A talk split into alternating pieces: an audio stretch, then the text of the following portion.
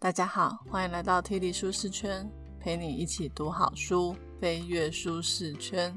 今天要跟各位介绍的这一本书，是我很久以前就买下来了，但是呢，因为太厚，而且担心自己能力不足，所以一直没有看的一本书。这本书就是《穷查理的普通常识》。我最近呢看这本书的时候，就发现这本书真的是应该在看了很多书之后再看，因为这一位有名的查理蒙格。就是巴菲特的合伙人，他真的是一个非常有智慧的爷爷。他不止非常爱看书哦，还能将他所看的书融会贯通成自己的多元思维模型。而这种多元思维模型，也是他跟巴菲特能够准确投资背后的秘密哦。在我还没有经营说出频道之前，我看的书大部分都是管理类或是心理学类的书。可是为了让自己带给读者更多不同的书籍。我就开始接触一些以前很少看的书，像是基因生物学、健康科学、哲学、经济学、历史、金融理财、法律等等。然而，就在做了八十集之后，再看《穷查理的普通常识》这本书，居然有一种过去走的路都没有白走的感觉。因为查理蒙格爷爷说，如果要让自己每天都比前一天更聪明，这种多元领域的阅读是非常的重要哦。我现在觉得我比较像是每个领域都有碰一点点，还没有办法整合这些普通知识，弄出一套自己的观点。但是这也激励我更有动力，想要看更多的书。你可能会想说，看这么多书是想要像巴菲特还有查理蒙格一样，成为这个世界上顶尖的投资人吗？也不是，我对投资最无感了。不过就像蒙格在书里面说的。多读书呢，只是想要让自己的人生没有白活，而且说不定别人有需要的时候，还可以用这些知识来帮助到别人哦。你也想要每天都比前一天更聪明一点吗？那我们就开始吧。本节 podcast 将为你带来以下三个部分：一、多元思维模型；二、总是反过来想；三、给年轻人的话。查理·蒙格与巴菲特经营的波克夏·海瑟威公司。是这个世界上最有名的投资公司，他们平均每一年都可以为股东创造百分之二十以上的价值成长。查理·蒙格非常的厉害，所以大家都很想要学习他是怎么投资的。而蒙格呢，他也不吝啬跟大家分享，在这本书里面，他讲了非常多跟投资有关的方法，而其中最重要的就是多元思维模型。什么叫多元思维模型呢？就是当蒙格在研究一家公司是否值得投资的时候，他不是那一种只会对一家公司的财务报表做肤浅评估的人哦，而是他会针对他想要投资的公司的内部经营状况，以及那家公司所处的整体的生态系统做全面的分析。他说这种评估工具就叫多元思维模型。我记得我以前在念财务管理的时候，老师呢就叫我们分析某一家公司经营的好不好。我们就会拿一堆跟标的公司有关的财务报表、年报来研究，再去看看这家公司所处的产业动向以及整个世界的环境状况。我们称这种分析叫做基本面的分析。每次分析完之后，我都觉得，嗯那公司经营的很好啊，怎么会股价这么低呢？后来呢，我也去上了投资学，老师就开始教我们技术分析。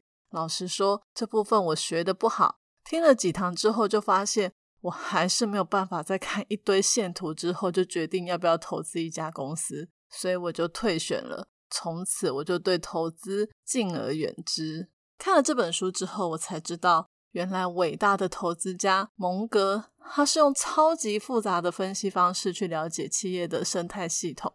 他说，每一种系统都受到很多的因素影响，可以说是牵一发而动全身。所以，如果你想要正确的研究剖析某一件事情，就必须要学习多元思维模型。而所谓的多元思维模型，就是借用并且完美的糅合各种来自传统领域的分析工具、方法还有公式。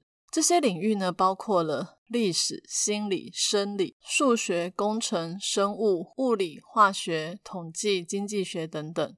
也就是说。蒙格的基本面分析，就是把各家的学问从不同的角度切入，试图拼凑出一个完整的宇宙。而这个与投资项目相关的宇宙，就是尽可能去掌握投资标的内外部环境相关的全部或是大部分的因素。你们知道吗？蒙格的多元思维模型啊，差不多有一百多种。他说，我们如果可以掌握个八九十种的思维模型，就差不多可以提供一个背景或是框架，让你拥有看清目标的非凡洞察力。哇，大家听了有没有超花的？这是什么意思啊？意思就是你必须要博学多闻，每个学科领域呢都要掌握基本的概念，才能创造出你自己的多元思维模型。不管你的背景是工科、理科还是文科，你都要去了解工程学的背元系统、数学的复利模型、物理学和化学的临界点自动催化模型、生物学的现代达尔文综合模型，以及心理学的认知误判模型。我讲完都头昏了，这里面我只懂复利跟认知误判。请问蒙格是博士来的吗？怎么能够懂这么多呢？事实上呢，他从来没有在任何一个地方上过化学、经济学、心理学或商学的课程。他是透过不断的阅读、思考、应用，最后融会贯通成他独有的多元思维模型。这样讲，大家可能还不是很懂这个多元思维模型。蒙格在书里面有讲到一个假想的可口可乐投资故事，来说明怎么用多元思维模型来经营一家公司。好，他说呢，如果今天时间回到一百多年前的一八八四年，他会想要拿两百万美金来投资一家制造饮料的新企业，并且帮他取名叫可口可乐。而且呢，他预估以他的方式来经营可口可乐，会在一百五十年之后。累积的红利多达十几亿美金，公司价值达两兆美金。这可不是像财阀家的小儿子那种穿越剧，只要穿越回去，所有事都水到渠成哦。蒙格可是真的去想说一家公司要怎么经营。首先呢，蒙格说一家公司呢不能销售没有品牌的企业，所以他们第一件事情就是要把饮料命名为可口可乐，而且马上去注册全美各州的商标。让法律来保护他们的品牌，这一点现在听起来好像很正常，但在一百多年以前是很有远见的哦。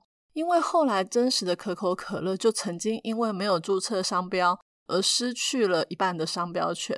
好，我们再回到一八八四年，为了让这一款新的饮料呢可以占领全球的市场，在一百五十年之后达到两兆的价值，所以呢，他们就会估计。到那时候，也就是二零三四年，全球会有八十亿的消费者。由于每个人呢一天必须要喝下一千八百 CC 的水或饮料，就算有竞争者在市场上跟他们制造一样的饮料来竞争，只要这种新饮料可以占全世界水分摄取量总量的百分之二十五，那一百五十年之后，他们就可以卖出九千两百亿瓶的饮料。假设一瓶的净利是四美分。那就可以在一百五十年后轻松获得两兆美元。只不过一百五十年还是很长的时间，所以蒙格还考虑了美金的贬值趋势，以及全球消费者的实质购买力将会提升。再来，他们也预估科学技术会越来越发达，所以他们的制造技术会越来越厉害，就可以降低单位成本。大家有发现吗？这里就有用到经济学的理论。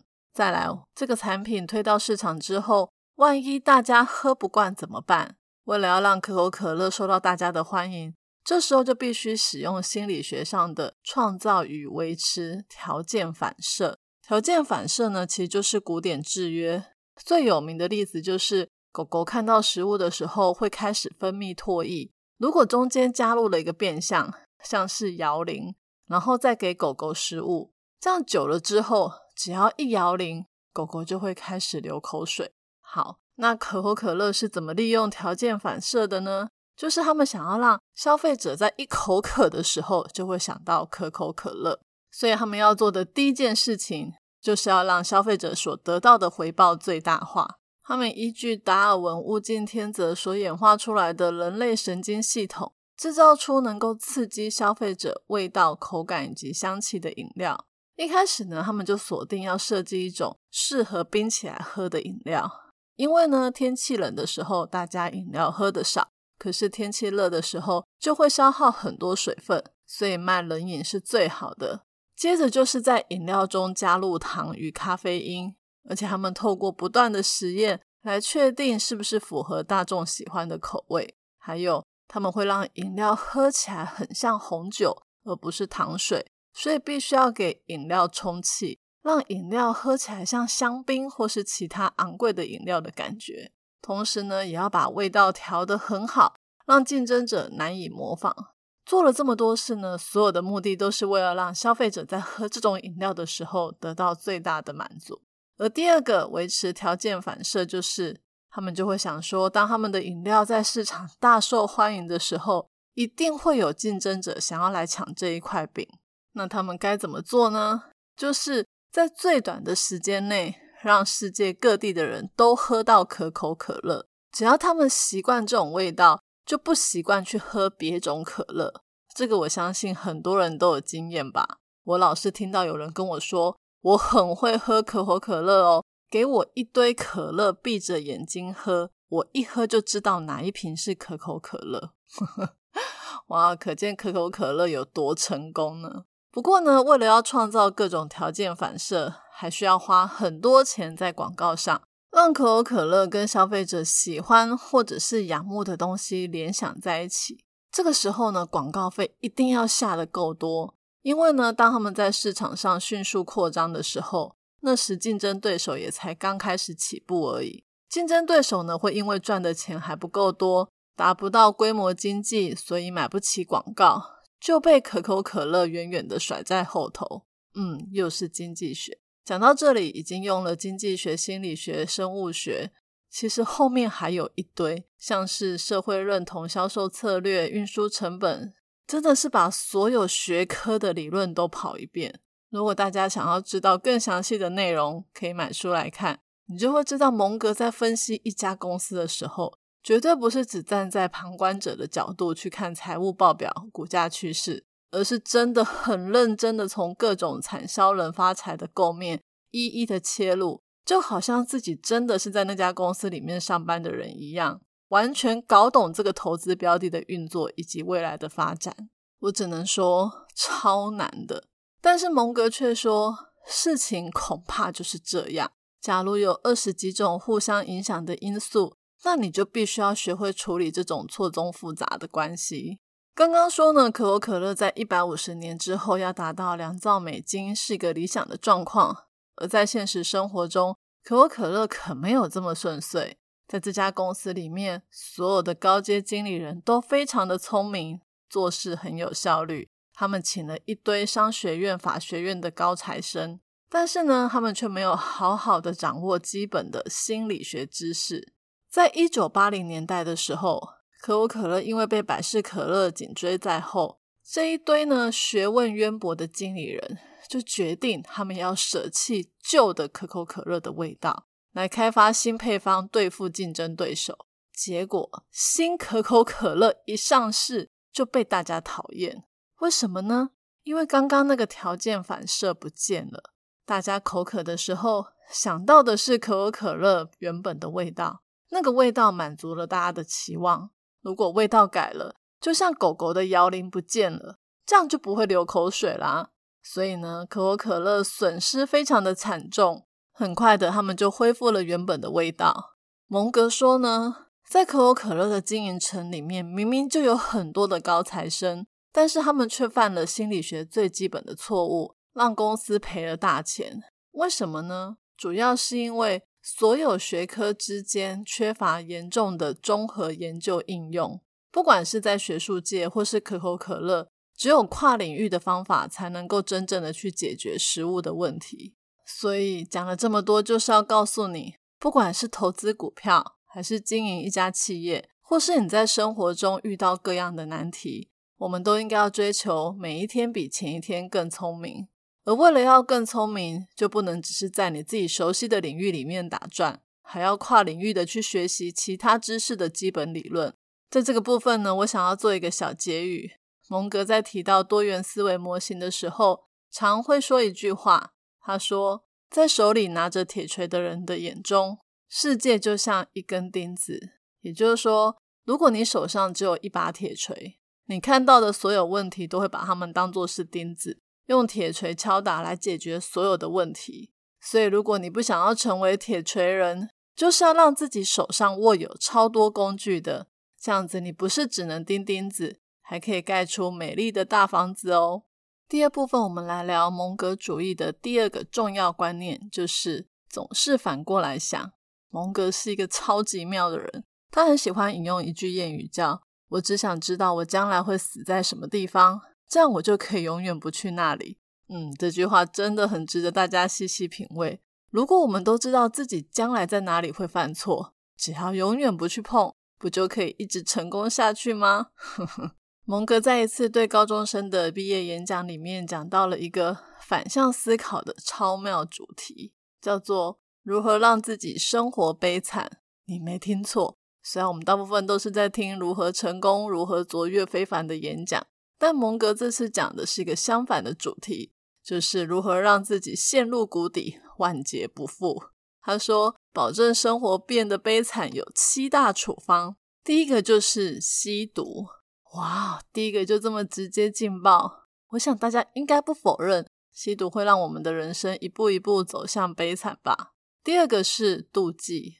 妒忌呢，跟吸毒没有两样，也会让我们的人生很悲惨。如果你想要过上真正悲惨的生活，千万不要去看励志人物的传记。第三个是怨恨，怨恨更棒，它会让你得不到任何好处，而且还会痛苦不堪，一定会让你的生活悲惨无比。而第四个是一定要反复无常，你千万不要认真专注在你现在做的事，只要你常常一下这样一下那样，老是放弃。就可以让之前累积的优点全部都不见。这样子做，你的人生绝对会越来越悲惨。而第五个是，尽可能从自己的经验获得知识，千万不要从别人的成功或失败的经验里面汲取教训。也就是说，所有事都以你的认知为标准，你要很主观，不要客观，不用去管别人怎么样，用你的角度看世界就好了。这样做呢？绝对可以让你取得二流、三流，甚至是九流的成就。第六个是，当你的人生遇到了第一次、第二次或是第三次的挫折、失败的时候，请你务必要意志消沉，从此一蹶不振吧。最后一个是，请忽略刚刚一开始在这一段讲的那句话，就是我只想知道我将来会死在什么地方，这样我就可以永远不去那里。事实上，你应该要做的是哪里会死就去哪里。你们说蒙格是不是很幽默？听完以后有没有一种简洁有力的感觉？大家也不用全部都记得，只要记得两三个，你的人生就会开始往悲惨的方向前进。说真的，每次听完那种如何成功的演讲，我老是记不住，而且觉得要做到好难哦。但是听了蒙格这个如何让人生悲惨的演讲，我瞬间记了七八层，而且觉得好像没那么难。只要我可以避开这些陷阱，人生虽然不至于很成功，但至少不会悲惨，不是也挺不错的吗？其实呢，蒙格这个总是反过来想，不只是运用在做人处事的大道理上，很多的决策也可以这么做。假如你今天是国际职工，好了，你想着。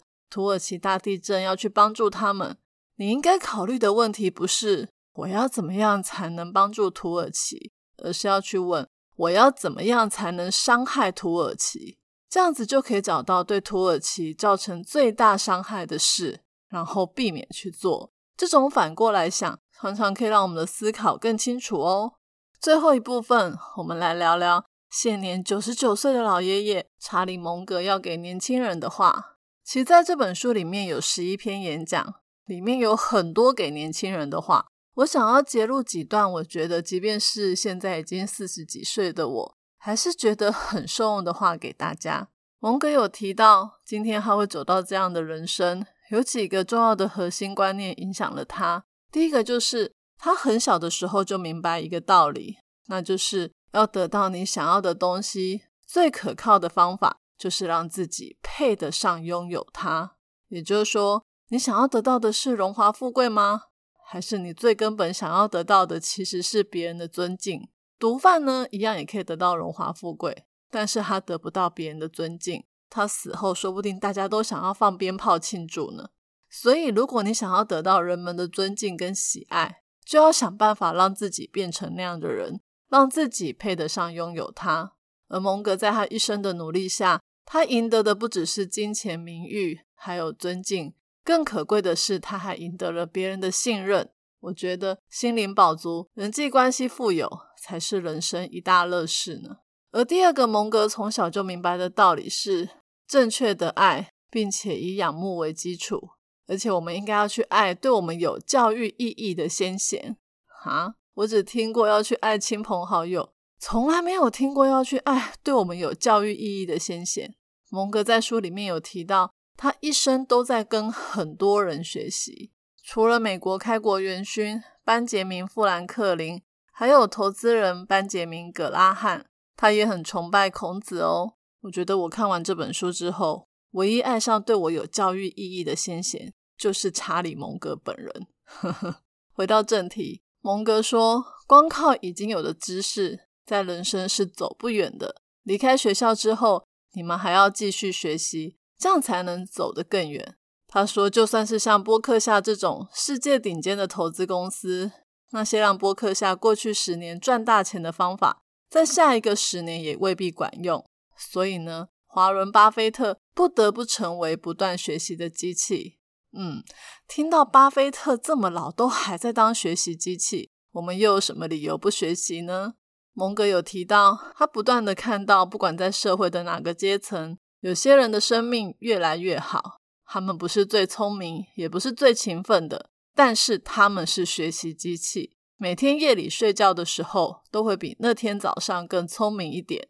或许学习回报的速度会有点慢，但是渐渐的，你一定会有所进步，因为你一直在为快速进步打好基础。每天慢慢向前挪一点，只要活得够久，最后你会像大多数的人那样。得到应得的东西。